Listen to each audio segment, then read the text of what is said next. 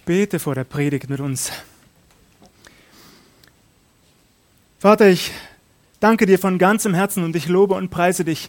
Was für ein Privileg ist es, unter dein lebendiges Wort zu kommen, auf dich zu hören, von dir zu lernen, darauf zu vertrauen, dass du wirken wirst durch deinen Heiligen Geist, dass du Herzen erreichen wirst, dass du Leben verändern wirst. Ja, ich danke dir und ich erhebe dich und deinen heiligen Namen. Und ich bitte dich, dass du mich gebrauchst als ein Werkzeug in deiner Hand zu deiner Ehre. Ich bitte dich, dass du mir deine Worte in meinen Mund legst und deine Vollmacht schenkst, dass wirklich auch hier heute Morgen dein Wort auf fruchtbaren Boden fällt, dass Menschen erreicht werden, dass Menschen dich erkennen als der, du bist, der Herr aller Herren und der König aller Könige. Ich lobe und preise dich von nun an bis in Ewigkeit in deinem Jesu Namen. Amen. In der Apostelgeschichte stoßen wir kurz hintereinander auf zwei Abschnitte, die auf den ersten Blick unscheinbar, vielleicht sogar als irrelevant gelten könnten, auf den zweiten Blick aber traurig, dramatisch, erschreckend sind. Konzentrieren wir uns zunächst auf den ersten dieser beiden Abschnitte. Wir finden ihn in Apostelgeschichte Kapitel 24.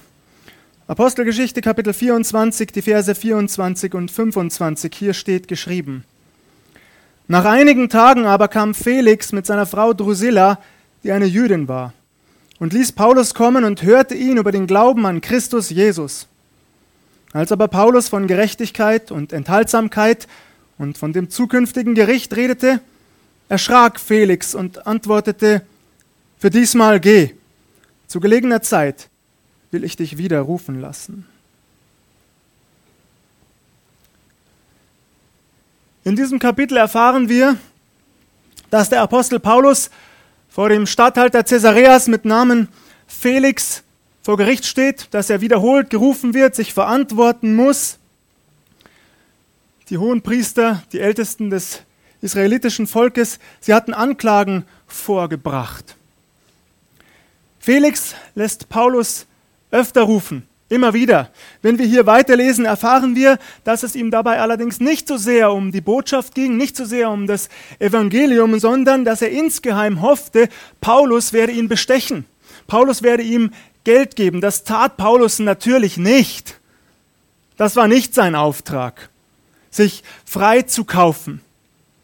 Nein, ganz im Gegenteil. Sein Auftrag war, das Evangelium seines Herrn Jesus Christus in Klarheit in Wahrheit kompromisslos weiterzugeben, und zwar unabhängig davon, vor wem er stand. In Offenbarung 3, Vers 8 sagt unser Herr Jesus Christus, siehe, ich habe eine Tür vor dir aufgetan, die niemand zuschließen kann. Und Paulus erkennt auch hier eine Tür, die sein Herr ihm geöffnet hat. Und es spielt keine Rolle, noch einmal, ob das ein Bettler in der Gosse ist oder ein König auf seinem Thron oder ein römischer Statthalter, wer immer es ist, Paulus weiß, jeder Mensch muss das Evangelium Jesu Christi klar und deutlich hören. Denn jeder Mensch muss sich auch dazu positionieren. Jeder Mensch muss seine Wahl treffen. Und so predigt er vor Felix und dessen Frau Drusilla.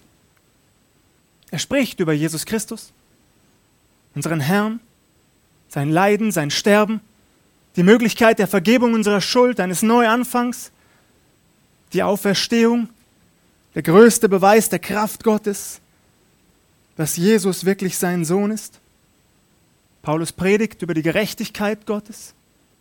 Er predigt über Enthaltsamkeit, also die Notwendigkeit eines heiligen Lebens durch die Kraft Jesu und des Heiligen Geistes. Und er spricht auch unerschrocken vom zukünftigen Gericht. Oh, er lässt nichts aus. Das, was heute so gerne in unseren Kirchen ausgelassen wird, der Tag des Zornes Gottes, der kommt, Paulus spricht ihn klar an vor diesem mächtigen Mann. Er scheut nicht davor zurück. Es ist ihm völlig gleichgültig, was dieser Mann am Ende von ihm denkt. Es geht nur um die Herrlichkeit und Ehre seines Herrn Jesus Christus. Doch Felix sagt, für heute genug. Jetzt reicht es. Ich habe keine Lust mehr zuzuhören. So könnte man es frei übersetzen. Vielleicht auch, ich habe keine Zeit mehr ich will nicht mehr. Wie oft hört man solche Sätze bis heute, nicht wahr? Und schon im zwischenmenschlichen Bereich können solche Sätze traurige, ja katastrophale Folgen haben. Vielleicht kennt ihr den bekannten Jugendpfarrer Wilhelm Busch. Ein unglaublich begnadeter Mann Gottes, ein vollmächtiger Prediger, der im vergangenen Jahrhundert tausende Menschen zu Jesus Christus eingeladen hat. An dieser Stelle ein kurzer Werbeblock. Hier an unserem Büchertisch könnt ihr sein wunderbares Büchlein erwerben, Jesus unser Schicksal, ein fantastisches Buch mit herrlichen Predigten. Ganz klar, ganz eindeutig, kompromisslos einladen zu Jesus Christus. Und in einer dieser Predigten, da schildert er eine traurige Situation aus seiner eigenen Vergangenheit. Er war junger Student, er saß in seinem Zimmer im Dachgeschoss und arbeitete an einer Examensarbeit, als sein Vater nach oben rief, Wilhelm, Möchtest du mit mir gemeinsam in die Stadt gehen? Zu zweit ist es doch schöner. Lass uns ein paar schöne Stunden gemeinsam verbringen. Und Wilhelm Busch erwiderte, Papa, ich habe jetzt keine Zeit. Papa, jetzt nicht, ich kann jetzt nicht. Und die nächsten Sätze, die Wilhelm Busch schreibt, die berühren mich immer noch zutiefst und manchmal da treten mir selbst die Tränen in die Augen, wenn ich daran denke oder wenn ich diese Predigt wieder einmal lese. Denn Wilhelm Busch schreibt, 14 Tage später war mein Vater tot.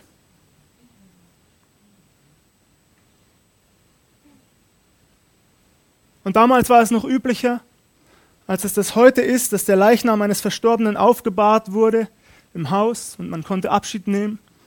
Und so saß Wilhelm Busch in einer Nacht am offenen Sarg seines Vaters und er blickte hinein und sagte, Papa, bitte mich noch einmal. Bitte mich noch einmal, ich will so gerne mit dir in die Stadt gehen. Und wenn du auch sagst, geh 100 Kilometer mit mir, ich gehe mit dir. Bitte mich noch einmal.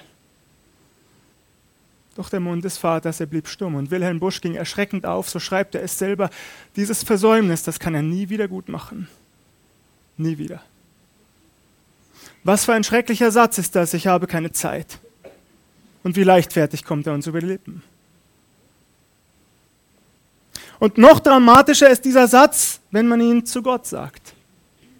Das Traurige, was wirklich traurig, was das Ganze wirklich traurig macht in unserem Bibelabschnitt ist, Felix, der mächtige Statthalter, er erschrickt über diese Botschaft. Das heißt doch, sie geht ihm nah, sie berührt ihn, sie lässt ihn nicht einfach kalt. Aber er zieht nicht die richtigen Schlussfolgerungen daraus.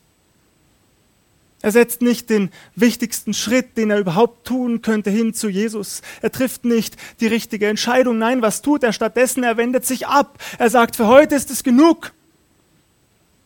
Und dann, so habe ich mir das vorgestellt, wendet er sich wieder all den weltlichen Lüsten und Begierden zu und er versucht, dieses heilsame Erschrecken, das er eigentlich in seinem Herzen verspürt hat, zu ersticken mit den Freuden des Alltags. Wie viele Menschen tun das bis heute, nicht wahr? Eigentlich, das spüren sie. Sie müssten umkehren, so geht es nicht weiter. Sie kennen dieses Entsetzen, dieses heilige Erschrecken in ihrem Herzen genau. Aber sie wenden sich nicht zu Jesus Stattdessen, dann nehmen sie Drogen oder konsumieren Pornografie und die Leere im Herzen, sie bleibt. Für heute reicht es. Genug davon. Ich habe keine Zeit. Wie geht es dir heute Morgen? Wie viel Zeit nimmst du dir für weltliche Freuden? Und im Grunde weißt du genau, damit ist nichts erreicht und nichts getan. Entscheidungen nur aufgeschoben. Und vielleicht kommt der Tag, an dem es zu spät ist. Verknüpfen wir an dieser Stelle diesen Abschnitt mit dem nächsten erschreckenden Satz, Apostelgeschichte 26, nur zwei Kapitel weiter.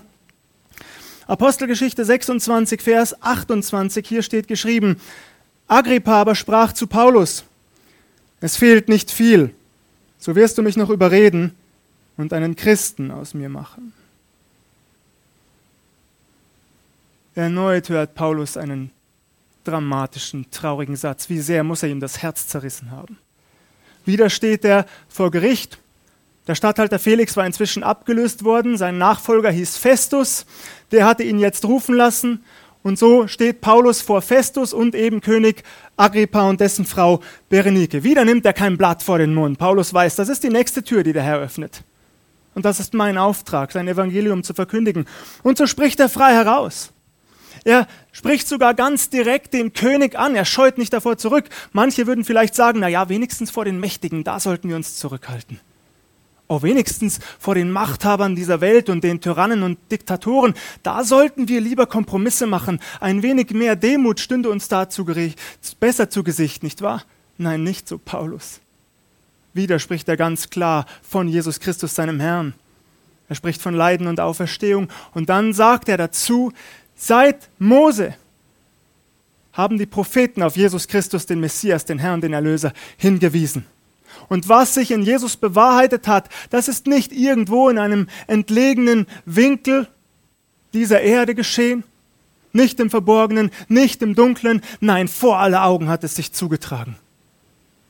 Wir haben Jesus erlebt, wir haben ihn gesehen, wir waren mit ihm unterwegs.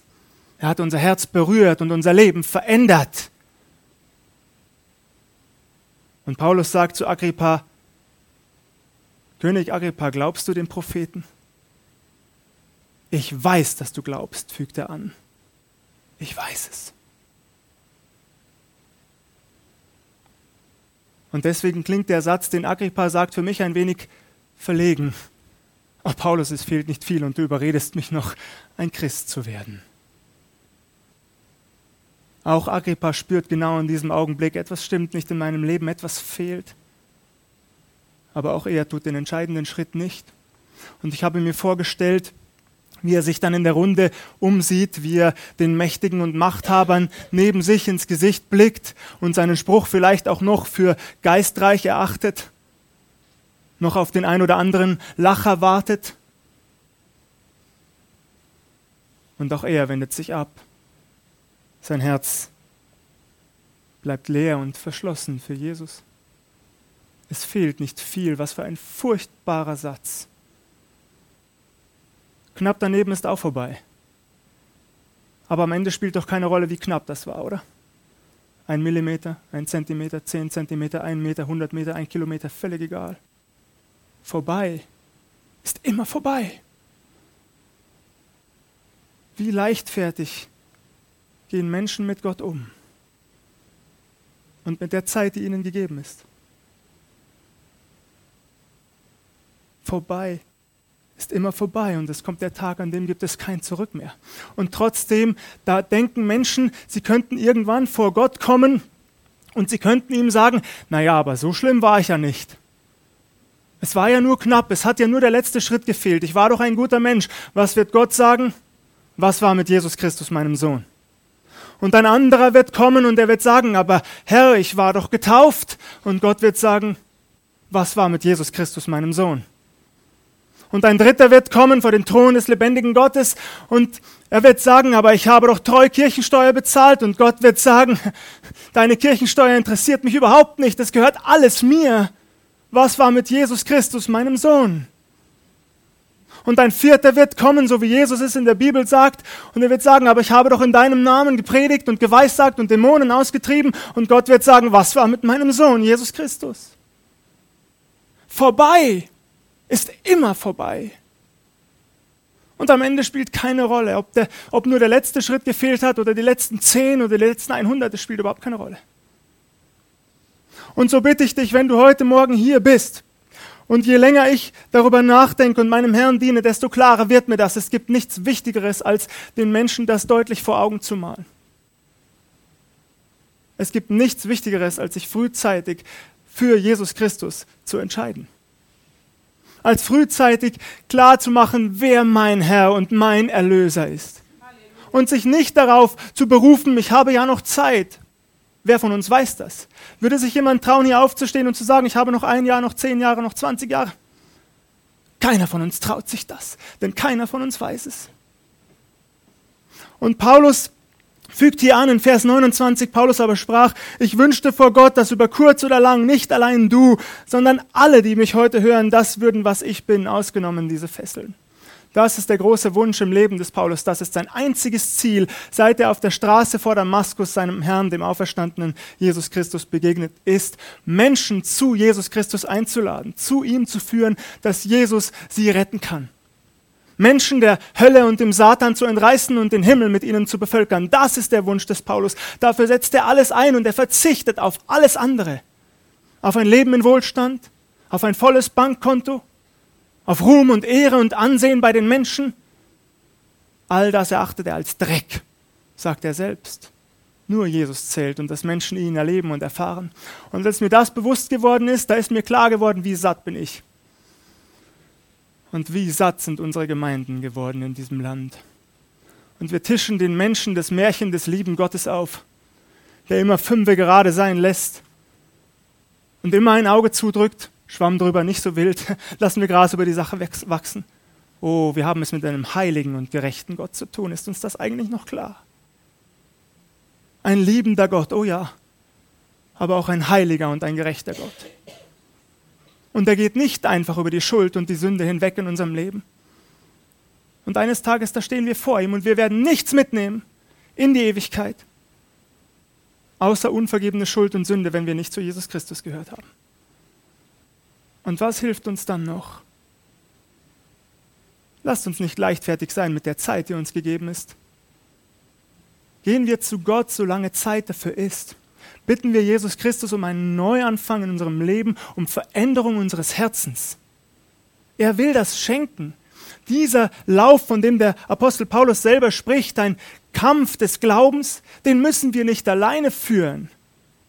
Jesus lebt in uns ab dem Tag, an dem wir ihn annehmen durch seinen Heiligen Geist und er kann und will uns verändern. Er kann alles verändern. Und lassen wir uns bitte nicht die Lügen des Feindes auftischen, dass das nicht so sei. Mir ist alle Macht gegeben im Himmel und auf Erden, sagt Jesus. Wenn du das noch nicht glaubst, lade ich dich ein. Erfahr es. Er ist kein ferner Gott, er ist ganz nah. Jesus ist jetzt hier. Und wenn du es schon weißt, dann biete ihm an, dass er wieder ganz neu in dein Leben hineinkommt und seine Kraft in deinem Leben offenbart. Und du zu einer neuen Kreatur wirst durch ihn und in ihm. Das ist das Wichtigste, was zählt. Nicht ein materieller Reichtum, nicht der finanzielle, das finanzielle, nicht die Anerkennung beim Menschen, alles egal. Nur Jesus zählt. Und ich weiß, Prediger, die das so deutlich ansprechen, die müssen sich immer wieder den Vorwurf gefallen lassen, wir hätten aus der Frohbotschaft eine Drohbotschaft gemacht. Das ist doch Unsinn. Oh, das ist so ein Unsinn. Das ist auch wieder eine Strategie und List des Feindes, des Satans, des Teufels, der genau das will, dass du genauso sagst wie Felix, für jetzt ist es genug. Das ist mir zu viel, das klingt mir zu hart. Aber ein Mensch muss die Konsequenzen kennen, dass er sich entscheiden kann, nicht wahr? Und genau das ist doch der springende Punkt. Wo Menschen immer nur erzählt wird, Gott werde schon alles durchgehen lassen, und deine Säuglingstaufe, sie reicht und dass du Kirchensteuer bezahlst, das reicht und dass du das Vaterunser betest und Rituale und Traditionen pflegst, das reicht. Das sind satanische Lügen. Was ist mit Jesus in deinem Herzen? Darauf kommt es an. Und ich bitte dich, ich hatte den Eindruck vorhin schon und ich werde damit jetzt auch die Predigt beschließen. Ich bitte dich, wenn du heute merkst, der Heilige Geist, der spricht dein Herz an, ganz konkret.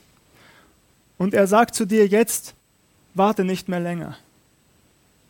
Jetzt hast du es eine Woche, zwei Wochen, zwei Monate, zwei Jahre hinausgezögert. Warte nicht mehr länger. Dann lade ich dich ein, bete mit mir in deinem Herzen. Mach das heute fest. Und alle anderen lade ich ein, lasst uns nicht mehr satt sein. Ziehen wir uns nicht länger zurück in unsere schönen und gepflegten Gemeindehäuser. Lassen wir zu, dass der Heilige Geist uns wieder hinaustreibt zu den Menschen.